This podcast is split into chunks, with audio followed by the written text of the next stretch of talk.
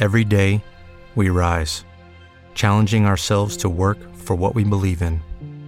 At U.S. Border Patrol, protecting our borders is more than a job, it's a calling.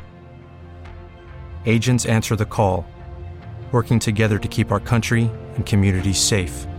If you are ready for a new mission, join U.S. Border Patrol and go beyond. Learn more at cbp.gov/careers.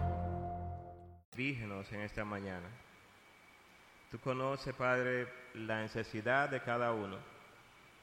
Tú conoces también las dificultades.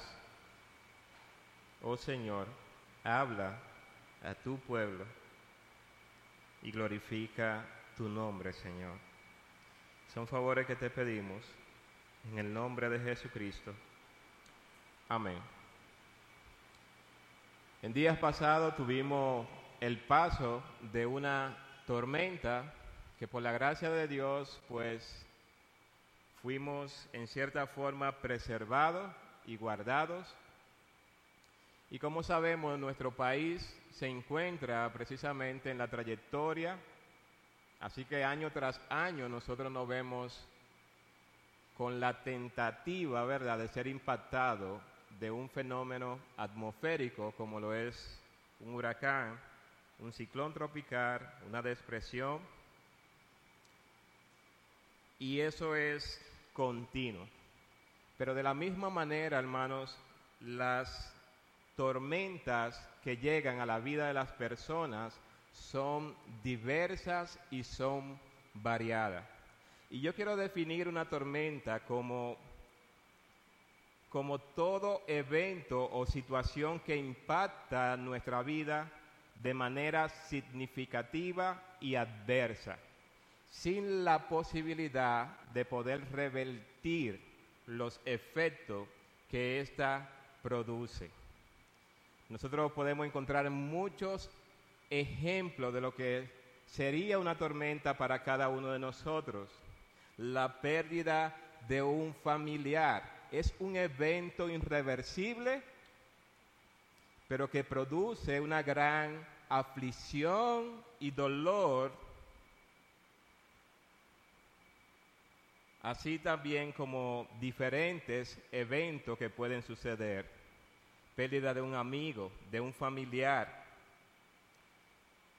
tragedias familiares, hijos rebeldes, esposos rebeldes, esposas rebeldes, pueden ser considerados como una tormenta en la vida de cada uno de nosotros. Un temblor de tierra, hermanos. Una sacudida de un terremoto. Así como un diagnóstico médico de una enfermedad terminal como cáncer. Y aún en medio de esta pandemia nosotros podemos decir que existe una gran tormenta que azota a la humanidad en sentido general y que causa grandes aflicciones y adversidades sin la posibilidad de poder revertir sus efectos. Esta es entonces una gran realidad. Las tormentas estarán presentes en nuestro desarrollo de la vida cotidiana. Serán diversas, tendrán diferente sabor o color, pero ¿sabe qué? Estarán presentes las tormentas. Pero así como existe esta gran realidad, también existe la gran... Y es por eso que en esta exposición de la palabra de Dios, en la tormenta con Cristo o sin Cristo. Y yo voy a tomar algunos ejemplos del Antiguo Testamento. Vamos a ir a Génesis. Porque en Génesis, hermano, empieza todo realmente. En Génesis nosotros vemos que cuando el hombre peca en el jardín del Edén, una gran tragedia impacta la vida del hombre y de toda la humanidad y de la creación como consecuencia de la introducción del pecado del hombre. Sin embargo, en el capítulo 6 nosotros encontramos cómo el hombre de Génesis cómo el hombre se había depravado totalmente, cómo todos los designios de su pensamiento eran de continuo solamente hacia el mar, a practicar, a ir en contra de Dios, de su voluntad, de su palabra, de su santidad. Esa era la práctica del hombre inmediatamente. Mañana es precisamente el tema para todo ser humano, siendo ellos tuvieron que padecer en medio de toda esta circunstancia. La diferencia con Noé y con el resto que se perdió en ese momento es que Noé había obedecido a Dios y como consecuencia su protección, su cuidado, su fortaleza y su guianza estaban con Noé y con su familia. Desde aquí nosotros entonces marcamos una diferencia entre el resto de las personas que, se, que fallecieron anegados en agua, ahogados, y Noé, que atravesó la tormenta del diluvio y su vida y su familia fueron preservados precisamente porque éste obedeció a Dios a pesar de todo lo que el resto no hizo. Asimismo también encontramos otro ejemplo en Jonás. Jonás es otro personaje que también tuvo que atravesar una gran tormenta. Jonás, en el capítulo 1,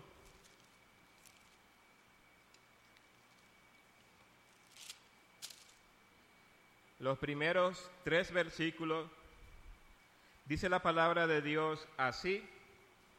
Vino palabra de Jehová a Joná, hijo de Amitai, diciendo, levántate y ve a Nínive, aquella gran ciudad, y pregona contra ella, porque ha subido su maldad delante de mí. Y Joná se levantó para huir de la presencia de Jehová a Tarsis y descendió a Jope y halló una nave que partía para Tarsis y pagando su pasaje entró en ella para irse con ellos a Tarsis, lejos de la presencia de Dios. Cuando los hombres deciden voluntariamente desobedecer a Dios, ir en contra de lo que Dios ha dicho, es precisamente lo que está haciendo Jonás en este momento. Ve a Nínive y Jonás rehúsa.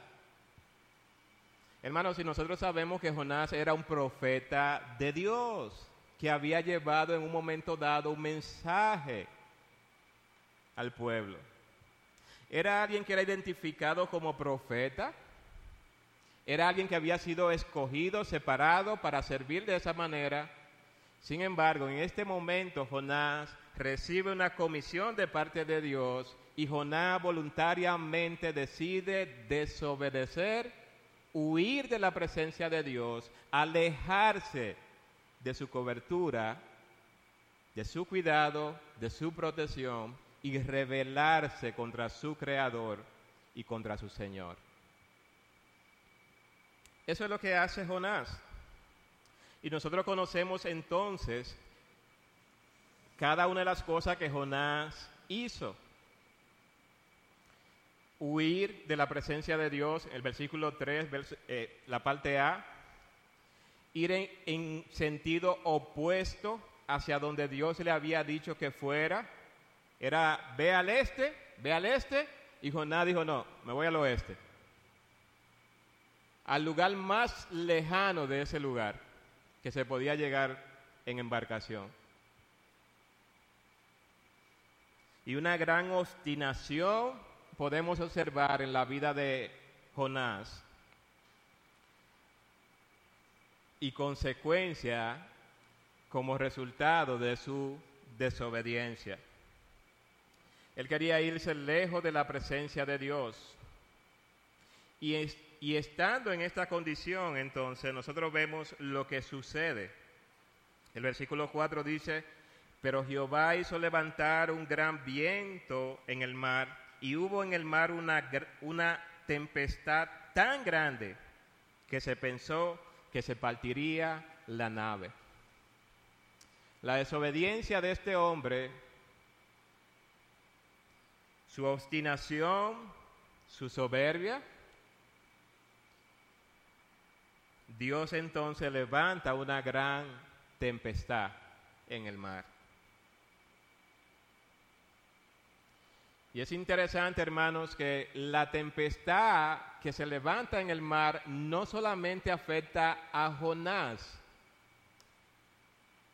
Uno diría, bueno, pero si fue él que está desobedeciendo, si fue él que pecó contra Dios, ¿es él, debería de ser él solamente que sufra, que padezca? No, todo lo que estaban en la embarcación padecieron. Todo lo que estaban en la em-, embarcación tuvieron miedo, temor de perder su vida. Y eso nosotros lo vemos en el texto, dice el versículo 5, y los marineros tuvieron miedo, y cada uno clamaba a su Dios y echaron al mar los enseres que había en las naves para descargar, descargarla de ellos. Pero Jonás había bajado al interior de la nave y se había echado a dormir mientras todos están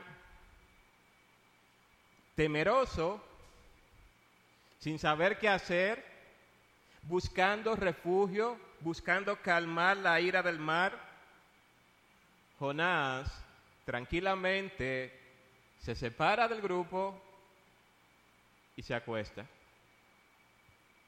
Una manera de demostrar su desinterés de lo que está sucediendo pero una manera también de expresar lo que hay en su corazón, su obstinación, su rebelión contra Dios. Él está tranquilo. A pesar de las dificultades, Él está tranquilo. Es interesante cómo las personas entonces se acercan a Él, el versículo 6. Y el patrón de la nave se le acercó y le dijo, ¿qué tienes, dormilón? Levántate y clama a tu Dios, quizá Él tendrá compasión de nosotros y no pereceremos. Y dijeron cada uno a su compañero, venid y echemos suerte para que sepa, sepamos por causa de quién nos ha venido este mal. Y echaron suerte y la suerte cayó sobre quién? Sobre Jonás. Ya Jonás entonces, con esta acción había quedado descubierto. Aunque él se había revelado en contra de Dios de manera particular y muy seguramente a oculta, ya que las personas desconocían totalmente quién era él, qué hacía, a qué se dedicaba y de dónde venía. En este momento entonces queda descubierto que la aflicción, la dificultad, la tormenta se debe específicamente a Jonás.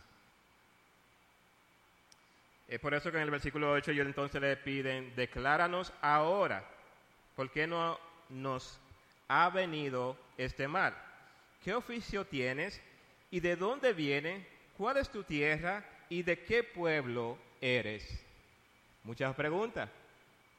Pero yo estoy interesado en saber quién es, a qué se dedica, qué hace, de dónde viene.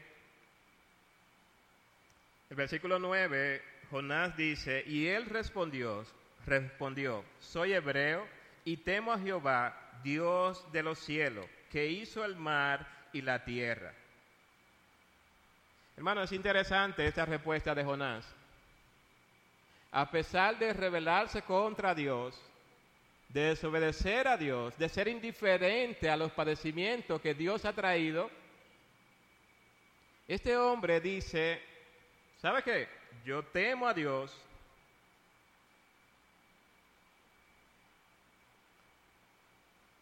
Dios de los cielos, que hizo el mar y la tierra. Esa es la afirmación entonces de Jonás ante la pregunta de estas personas en la embarcación. Dice el versículo 11, y aquellos hombres temieron sobremanera y le dijeron, ¿por qué has hecho esto? Porque ellos sabían que huía de la presencia de Jehová, pues él se lo había declarado. Y le dijeron, ¿qué haremos contigo para que el mar se nos aquiete? Porque el mar se iba embraveciendo más y más. La tormenta aumentaba su fuerza. ¿Qué vamos a hacer contigo? Versículo 12 dice, Él les respondió, tomadme y echadme al mar, y el mar se os aquietará, porque yo sé que por mi causa ha venido esta gran tempestad sobre vosotros. Uno diría, bueno, en medio de todo Él es, Él es como hasta bueno. Porque mira, Él prefiere hasta morir para que ellos preserven la vida. Sin embargo, hermanos, la intención de Jonás era terminar con el padecimiento. Jonás no estaba dispuesto a arrepentirse de su pecado. Jonás no estaba dispuesto a clamar a Dios buscando perdón buscando la misericordia de Dios, él prefiere perder la vida a clamar en arrepentimiento. Mientras estaba cayendo las aguas, tempestad es lo que decide. Durmieron y le dijeron, maestro, no tiendo sobre un cabezal y le despertaron parte de lo que de cómo Cristo vivió entre nosotros, cómo escogió a hombres para que sean sus discípulos y cómo que es el ministerio terrenal de Cristo 8 verso 22. Jesús le dijo a sus discípulos, pasemos al otro lado. Esta es una comisión que Cristo le hace a sus discípulos. Vamos al otro lado. Y sabe que los discípulos siguen a Cristo, obedecen a Cristo y están en la barca con Cristo.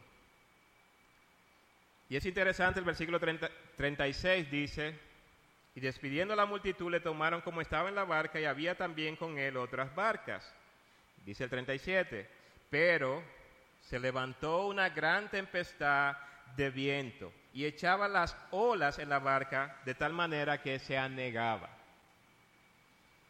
Hermanos, Cristo le había dicho a su discípulo, vamos al otro lado, Cristo está en la barca y la tempestad aparece.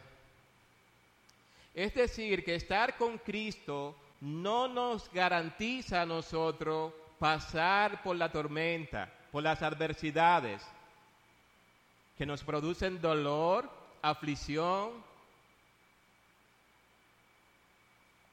a lo que está sucediendo. Él domina, Él gobierna, Él tiene poder. Él es Dios amenazado.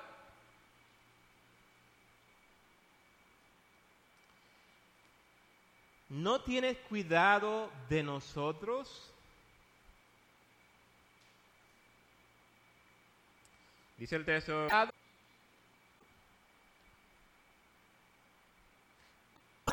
Y dará a luz. Todo fue creado por medio de Él y para Él. Y Él es antes de todas las cosas y todas las cosas en Él subsisten. ¿Quién es este hombre? ¿Quién es este hombre? En el capítulo 2 de Colosense, versos 8 y 9, dice, mirad que nadie os engañe por medio de filosofías y huecas sutilezas según la tradición de los hombres conforme a los rudimentos del mundo y no según Cristo, porque en Él habita corporalmente toda la plenitud de la deidad. Él es Dios encarnado. Él es el capítulo 13, vamos a ir primero. Dios allí. Jehová dijo a Moisés, anda, sube aquí, tú y el pueblo que sacaste de la tierra de Egipto, a la tierra de la cual juré a Abraham, a Isaac y Jacob, diciendo a tu descendencia la En el versículo 15 dice, y Moisés respondió, si tu presencia no le introduzca, está con nosotros, su presencia está aquí. Deudas, presiones, hijos rebeldes, menosprecio, calumnia, desconfianza, traición, amargura, rencor, venganza, todas estas tempestades es posible que se levanten. La diferencia está es si Cristo está con nosotros. Si Cristo está allí, si Cristo es el centro de nuestra vida,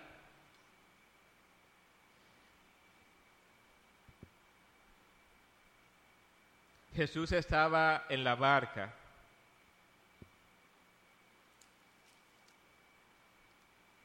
Y es interesante entonces nosotros ver cómo los discípulos, cuando se levanta una gran tempestad, claman a Cristo de manera equivocada. Hermanos, ellos tienen a Dios hecho hombre con ellos allí. Sin embargo, miren cómo los discípulos se acercan a Jesús y miren la pregunta que le hacen. Dificultades con los hijos, esposo, esposa. Interés. Somos de tu que te corona el que sacia de bien tu boca, de modo que te rejuvenezca como el águila. Debemos recordar eso en la tempestad. Debemos recordar el versículo 7 el versículo 8 dice, misericordioso y clemente es Jehová, lento para la ira y grande en misericordia. Debemos recordarlo en la tormenta, en el sufrimiento, en el dolor. Debemos recordar que estamos con Cristo de favores y misericordia nos azotará. Pero si rezamos, ¿alguna vez tú le has dicho a Dios, Señor, no te interesa entonces que le hace, ¿por qué están amedrentados? ¿Por qué estás temeroso en la pandemia? ¿Por qué te sientes desamparado? triste, angustiado, con mucha ansiedad. Jesús a sus discípulos, a, a, Dios amoroso que nos ama, que envió a su Hijo a morir en la cruz por nosotros. ¿Cómo no nos dará con Él todas las cosas? Dice el romano. Si Dios no escatimó a su propio Hijo. Romano capítulo 8.